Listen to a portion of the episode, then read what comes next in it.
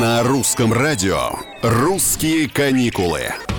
Всем привет! Это Петр Кузнецов. При выборе отеля для идеальных каникул многие из нас читают отзывы в интернете. Но не секрет, что некоторые владельцы подкупают пользователей, которые никогда не были в их гостинице, чтобы те писали фальшивые, сладкие положительные характеристики. Давайте поговорим в этом выпуске о том, как распознать лжецов среди остальных, нормальных.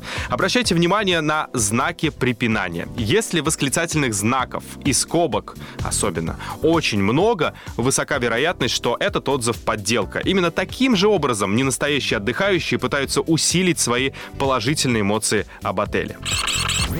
Далее, подробный рассказ с ненужными деталями тоже должен насторожить. Например, мы ездили в этот отель с дедушкой, его друзьями, тремя кошками, первой женой дедушки и прочее. Странно, правда? Фальшивка, говорю я вам.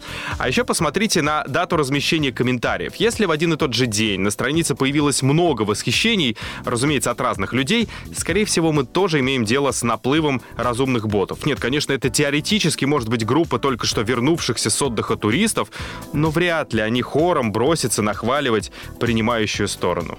Приятного и настоящего вам отдыха с настоящими эмоциями и не попадайтесь на уловки. Я в вас верю. Пока.